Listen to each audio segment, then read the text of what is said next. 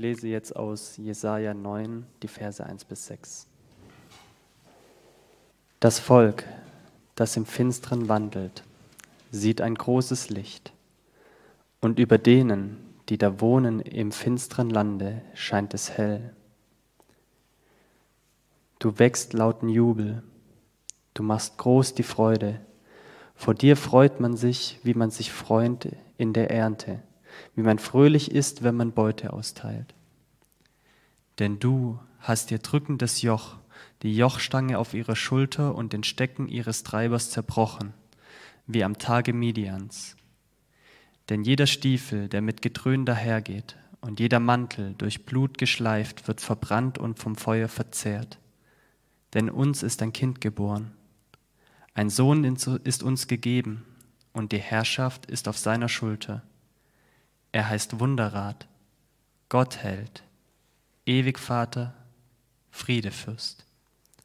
Auf dass seine Herrschaft groß werde und des Friedens kein Ende auf dem Thron Davids und in seinem Königreich, dass er stärke und schütze durch Recht und Gerechtigkeit, von nun an bis in Ewigkeit.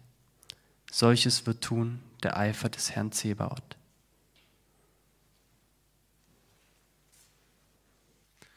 Ich bete.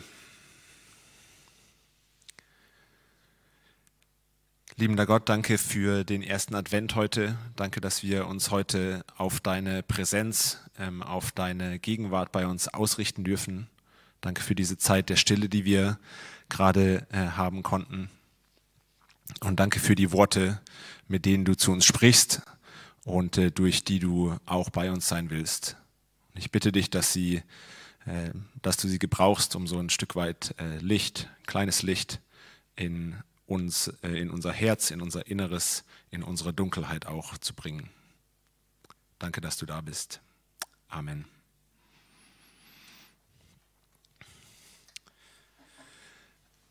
Ich äh, muss meine Gedanken zu diesem Text heute direkt mit einem Geständnis beginnen. Und zwar der Titel, die Überschrift, die ich über diese Gedanken gesetzt habe, ist geklaut. Ähm, was bleibt, ist Licht, ist der Titel eines Buches, das gerade erschienen ist und in dem die Illustratorin Melanie Garanin der Trauer über ihren verstorbenen Sohn Ausdruck verleiht. Und sie macht das auf eine sehr, sehr schöne Art und Weise in der Form von liebevoll gezeichneten Kerzentieren. Also Tieren, die in irgendeiner Form eine Kerze dabei haben, egal ob sie sie irgendwie tragen oder sich dran klammern oder manche lehnen sich auch nur irgendwie dran an. So, das war Teil ihres Trauerprozesses und ähm, ich möchte äh, kurz vorlesen, wie sie das beschreibt, wie das dazu kam. sie schreibt, als mein Sohn starb, war alles dunkel. Und wir hatten immer eine Kerze dabei, denn eine unserer großen Sorgen war, dass das Licht am Grab ausgehen könnte. Es war sehr wichtig, dass das Licht immer brannte. Denn manche scheinbar kleinen Dinge werden in solchen Zeiten zu Rettungsringen. Sie lassen einen überleben. Einmal kamen wir auf unserem Weg zum Friedhof bei Viento vorbei, unserem Pferd. Und mein Mann setzte ihm die Kerze zwischen die Ohren. Wir lachten und weinten, weil es so schön aussah und lustig, aber auch todtraurig war. Später am Abend zeichnete ich das Pferd mit der Kerze. Es wurde mein allererstes Kerzentier. Und diese Kerzentiere sind so ein, ein wunderbarer Ausdruck aller nur erdenklichen Gefühle, die man in so einem Trauerprozess ähm, haben kann. Und in, die, in diesem Buch, Was bleibt, ist Licht, ist so eine Auswahl dieser Kerzentiere abgedruckt, zum Teil auch mit ganz kurzen Texten. Ähm, die braucht es aber fast gar nicht, ähm, denn diese Tiere, der Anblick von diesen Tieren war für mich zumindest so bewegend, ähm, war, äh, war so schön, weil ich mich auch selbst in diesen Tieren wiedergefunden habe und äh, meine eigenen Gefühle darin wiedergefunden habe. Und was diese schlichten Zeichnungen, diese schlichten und schönen Zeichnungen mit uns machen können, bringt dann äh, der Klappentext oder der Text auf der Rückseite des Buches äh, sehr, sehr schön auf den Punkt. Und zwar sagt er, diese Kerzentiere leugnen die Traurigkeit nicht, aber sie machen sie ein wenig heller. Sie leugnen die Traurigkeit nicht, aber sie machen sie ein wenig heller. Und ich glaube, genau das kann und äh, will dieser Text aus äh, Jesaja, den wir gerade gelesen haben, über den ihr gerade auch äh, reflektiert habt, vielleicht. Genau das kann und will dieser Text für uns auch. So, er spricht in die, in die Finsternis rein, in uns drin vielleicht, um uns herum auch, ähm, in unseren Schmerz, in unsere Ängste, in unsere Unsicherheit, auch in unsere Schuld. Und er redet diese Dinge nicht klein, die lösen sich nicht plötzlich irgendwie in Luft auf, nur weil wir diese Worte an uns ranlassen und uns mit ihnen beschäftigen. Aber er kann ihnen doch ihre Endgültigkeit nehmen. All diese Dinge sind nicht einfach weg, aber sie bestimmen unser Leben, unser Denken, unser Fühlen, unser Handeln, vielleicht nicht mehr in dem Maße, wie sie es ohne diese Worte, ohne diesen Text gemacht hätten. Genauso wie so eine kleine Kerze so ein bisschen Licht in das Dunkel eines Raumes bringen kann ohne dass sie ihn ganz ausfüllt. Und diese Worte von Jesaja, die wir gerade gehört haben, die werden uns noch die ganze Adventszeit über äh, begleiten. Und äh, wir hören an den vier Adventssonntagen, also auch an den drei folgenden Sonntagen, äh, Gedanken von vier verschiedenen Menschen insgesamt dann dazu. Wir nehmen uns also ausführlich Zeit, so von verschiedenen Perspektiven auch auf diesen Text zu schauen und ähm, darüber nachzudenken, was das für uns bedeutet, wie das aussehen kann, dass sie Licht in unser Dunkel, in unser Leben bringen. Und zum Einstieg heute will ich euch äh, so ein bisschen mitnehmen in das achte Jahrhundert vor Christus, die Zeit, in der der Prophet Jesaja diese Worte ausgesprochen hat. Und ähm, wir deuten diesen Text ja heute auf Weihnachten hin, auf die Geburt von Jesus hin. Ja, er ist der Gottheld, der Friedefürst, von dem hier äh, die Rede ist. Das ist ein Ankündigungstext ähm, für Weihnachten, so verstehen wir das aber welche Tiefe, welche Nuancen für uns vielleicht auch noch in diesem äh, Text drinstecken, äh, das finden wir raus, wenn wir uns äh, jetzt für ein paar Minuten mit dem Original von 732 vor Christus beschäftigen. Und äh, dann auch noch ganz kurz äh, will ich am Ende eine Brücke schlagen zurück äh, zu uns und in unsere Zeit. Und wenn Jesaja so von äh, einem Volk spricht, das im Finstern lebt, das Volk, das im Finstern wandelt, dann hat er wahrscheinlich zunächst mal so eine bestimmte Personengruppe im Blick. Ähm, in den Versen, die unserem Text unmittelbar vorausgehen, spricht er äh, von einer Region ganz im Norden von Israel, das ist so ein bisschen Provinz, äh, das Land Sebulon, das Land Naphtali, hat man nicht unbedingt gehört, auch bekannt als Galiläa. Und äh, während Jesajas Wirkungszeit als Prophet wurden diese, wurde diese Region, wurden Teile dieser Region von Tiglat-Pileser III., König von Assur, ähm, überrannt, erobert, die Bevölkerung verschleppt. Das heißt, die Menschen in dieser Region haben sehr konkret eine Zeit der Finsternis erlebt. Und Jesaja beschreibt diese Finsternis dann in den Versen 3 und 4 ja auch sehr eindrücklich, wie ich finde, als ein drückendes Joch und steckendes Stecken eines Treibers zum Beispiel. Ja, also das sind so Bilder aus der Landwirtschaft eigentlich. Ein, ein Joch ist so ein Balken, den man einem Tier auf den Rücken legt, einem Lasttier, damit sie irgendwelche Dinge zieht, einen, einen Flug oder einen Karren oder so. Und der, der Stecken des Treibers äh, treibt das Tier dann an, dass es nicht zur Ruhe kommt, dass es getrieben ist im wahrsten Sinne des Wortes. Das sind äh, Bilder für Zwangsarbeit, für Unterdrückung. Weiter schreibt Jesaja dann äh, Vers 4 von dröhnenden Stiefeln von Soldaten ähm, und von blutgetränkten äh, Mänteln. Das sind so Bilder des Krieges, die er hier auch verwendet. Das ist also die, das ist die Finsternis, in die Jesaja konkret reinspricht mit diesen Worten. Krieg, Unterdrückung, Zwangsarbeit. Und das Licht, das Jesaja jetzt in diese Finsternis reinspricht, ist die Hoffnung darauf, dass ein Kind geboren wird. Ja, dass, äh, dass dieses Kind dann irgendwann den, großen, äh, den Thron des großen König Davids übernimmt und dem Land so eine neue Blütezeit ähm, bringt, wie sie sie seit Hunderten von Jahren nicht erlebt hat, mit Friede, mit Gerechtigkeit, äh, mit Freude und mit Sicherheit. Ja, ein neuer König, das ist das Licht, das ist die Hoffnung. Und ich finde, das ist erstmal im ersten Moment äh, vielleicht für die Menschen, die im Finstern leben, im Finstern wandeln, ein sehr kleiner, ein gefühlt vielleicht auch sehr schwacher Trost. Denn bis so ein kleines Kind äh, erstmal rangewachsen ist, zum König geworden ist, seine Herrschaft irgendwie aufgebaut hat, das dauert ja alles seine Zeit. Und das ändert an der akuten Erfahrung im Moment äh, von Unterdrückung, von Krieg, von Unsicherheit, an den Ängsten, mit denen man vielleicht ja auch zu kämpfen hat, ändert das erstmal gar nichts.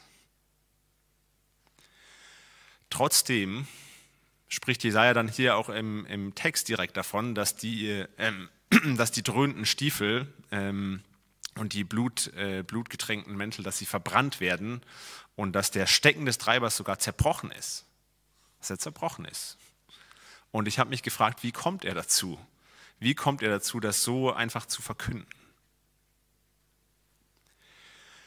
Und ich habe ähm, äh, keine bessere Erklärung dafür gefunden, als dass Jesaja eben ein Prophet ist. Und als Prophet ist es Teil seiner Gabe, Teil seiner Aufgabe auch, dass er eben Einsicht hat ähm, in die Welt, in die Realität, wie Gott sie sieht. Ja, Propheten haben immer wieder die Stimme Gottes gehört, haben irgendwie eine Botschaft von äh, Gott bekommen, entweder auditiv ähm, oder sie hatten Visionen, in denen ihnen äh, durch irgendwelche Bilder, irgendwelche Zusammenhänge klar wurden oder ihnen tatsächlich auch was vom, vom Wesen, von der Größe Gottes bewusst wurde und ihnen offenbart wurde, was sie dann eben auch weitergegeben haben. Und die Botschaft in diesen, in diesen Worten äh, von Jesaja ist dann eben, wie, wie Gott euch sieht was Gott mit euch auch vorhat, wo, wo dieser Weg hinführt, auf dem ihr gerade seid, auch wenn ihr es vielleicht gerade nicht sehen könnt. Aber ist nicht, dass ihr getrieben seid, ist nicht, dass ihr heimatlos seid, sondern ihr habt ein Zuhause bei Gott. Er, er kümmert sich um uns. Niemand kann euch das nehmen. Niemand kann euch das nehmen. Und er wird einen, einen Gott hält einen Friede fürs Senden, der sich um euch kümmert und der euch Friede, Freude und Gerechtigkeit schenkt und erkämpft. Das heißt, für die Zuhörer von Jesaja, ähm, so stelle ich mir das zumindest vor, lag in, lag in diesen äh, Worten erstmal eine Herausforderung, eine Herausforderung dazu, Gott zu vertrauen, dass das tatsächlich stimmt, dass dem tatsächlich so ist. Ähm, auch wenn sich die Realität eben ganz anders, viel finsterer anfühlt. Und zum anderen lag darin aber auch so eine Würde, so ein Selbstverständnis, dass, dass äh, diese Worte ihnen mitgeben wollen und dass sie befähigt, selbst im, im Angesicht ihrer, ihrer Feinde, ihrer Unterdrücker, selbst im, im Angesicht der Peitsche, die sie antreibt, dass sie selbst da noch sagen können, nein, das, das ist letztlich nicht, wer ich bin, das macht mich nicht aus. Ich bin, ich bin kein getriebener Mensch, ich gehöre nicht dir, sondern ich, bin, ich gehöre zu Gott. Ähm, das Selbstverständnis als Volk Gottes, als Kinder Gottes wird ähm, den Menschen ganz, ganz deutlich zugesprochen mit diesen Worten. Und äh, es gibt äh, sehr wenige Anzeichen dafür heute, dass ähm, als Jesaja diese Worte ausgesprochen hat, es äh, irgendwie sofort eine riesige Masse an Menschen gab, die sich diese Worte zu Herzen genommen haben, die diese Worte ernst genommen haben und äh, die bei denen sofort so ein tiefes Gottvertrauen irgendwie entstanden ist, dass sie gesagt haben, ja, das stimmt und wir, wir vertrauen auf diesen Gott, wir, wir bauen auf ihn. Oder dass dieses Selbstverständnis bei ihnen irgendwie so total präsent war, dass sie äh, sich so verstanden haben, wie Gott sie eben sieht, als seine Kinder. Es war auch damals schon wahrscheinlich ein sehr kleines, ein unscheinbares Licht, was nicht unbedingt jeder wahrgenommen hat, was nicht unbedingt sofort einen riesen gefühlten Unterschied für die konkrete Situation gemacht hat. Und so ihre, ihre Wirkung haben diese Worte dann wahrscheinlich erst viel äh, stärker entfaltet, als es nicht nur so ein paar Leuten irgendwie in so einer nördlichen Provinz so ging, dass, äh, dass sie in Finsternis erlebt haben, dass sie verschleppt wurden, sondern ähm, dem ganzen Volk Israel und Juda. Und dann im Exil, so fern der Heimat, in der Finsternis, da sind dann diese Worte von Jesaja für mehr und mehr Menschen zu so einem Licht geworden, an dem sie sich eben doch festhalten konnten. Und ganz sicher haben äh, Menschen auch damals angesichts der Finsternis, angesichts ihrer Erfahrungen ähm, an der Stärke, an der Präsenz ihres Gottes gezweifelt. Das war mit Sicherheit auch immer ein angefochtener Glaube, ein angefochtenes Vertrauen. Aber nichtsdestotrotz hat es in Israel trotz äh, ständiger Unterdrückung, trotz ständiger Fremdherrschaft, die sie erlebt haben, immer und immer wieder Menschen gegeben, die sich dieses Gottvertrauen und dieses Selbstverständnis bewahrt haben. Ja, ohne Tempel, ohne Zuhause, ohne König, ohne irgendwelche großen Taten oder Wunder, die sie jetzt Gott hätten zuschreiben können und äh, woran sie festmachen konnten, dass er da ist, haben sie ihm trotzdem weiter vertraut, sich trotzdem weiter als seine Kinder verstanden.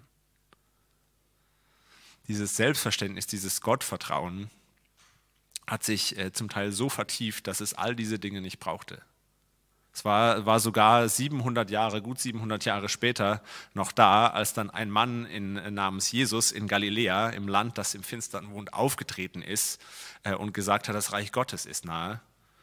Dass Menschen äh, ihm vertraut haben, dass Menschen ihm nachgefolgt sind und diese Hoffnung, dieser Glaube, dieses Gottvertrauen noch am Leben war, dass Gott da ist und sich kümmert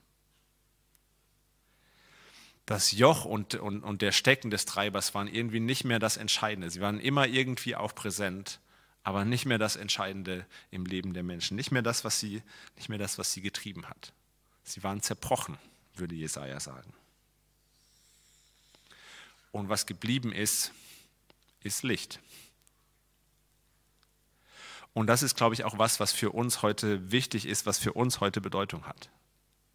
Das ist ein, ein Licht, wie wir es, glaube ich, heute auch brauchen. So ein Selbstverständnis davon, dass wir Gottes Kinder sind, dass er da ist, dass er sich um uns kümmert, das auch so tief in unserem Herzen verwurzelt ist, dass es ein Stück weit zumindest unabhängig ist von den Umständen, in denen wir gerade sind. Ein Vertrauen auf Gott, das uns so eine innere Friede und Freude schenkt, auch wenn draußen irgendwie Chaos ist. Und vielleicht geht euch das äh, manchmal so, mit diesem Text oder auch mit der Weihnachtsgeschichte, auf die wir ja äh, zusteuern und die dieser, die dieser Text antizipiert. So, das, das wirkt vielleicht erstmal wie ein schwacher Trost, wie ein sehr kleines Licht. Ja, das ist irgendwie eine sehr schöne Geschichte, so dass Gott irgendwie Mensch wurde, sich klein gemacht hat, zu uns kam, bei uns ist, äh, in die Welt kommt, aber davon hört jetzt diese Pandemie auch nicht auf. Davon kommt vielleicht die Person, äh, die ich gerade vermisse, die mir fehlt, die ich verloren habe, auch nicht zurück. Davon werde ich nicht unbedingt äh, sofort meine Sorgen und meine schlaflosen Nächte los. Davon geht die, die Finsternis, die ich spüre, meine Traurigkeit, nicht einfach weg. Und ich glaube, sie geht nicht einfach weg, aber es kommt trotzdem Licht rein. Es kommt trotzdem Licht rein es ist trotzdem äh, auch bei uns so, dass die Dinge, die uns sonst treiben, ähm, die Ängste, die uns vielleicht bestimmen, dass sie ihre Kraft verlieren, dass sie ein Stück weit gebrochen werden durch diese Ansage, durch diese Geschichte.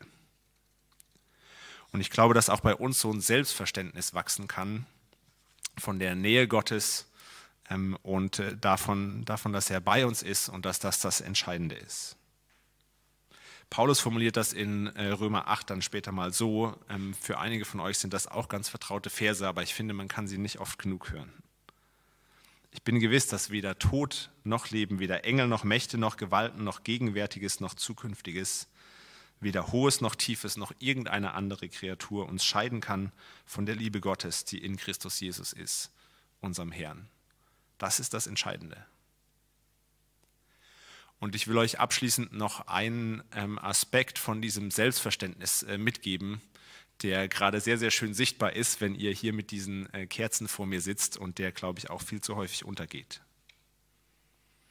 Und zwar finde ich, dass wir diese Weihnachtsgeschichte haben, dass uns die äh, Geburt von Jesus als dem, dem Gottheld, der alles aufgibt, um zu uns zu kommen, überliefert ist macht uns so, versetzt uns ein Stück weit in die Position von Prophetinnen und Propheten wir sehen was vom Wesen Gottes. Da wird auch für uns mal so kurz der Vorhang zurückgezogen und es wird uns ein ganz, ganz wichtiger Aspekt dessen, wie Gott ist, wie er handelt, ähm, sichtbar für uns.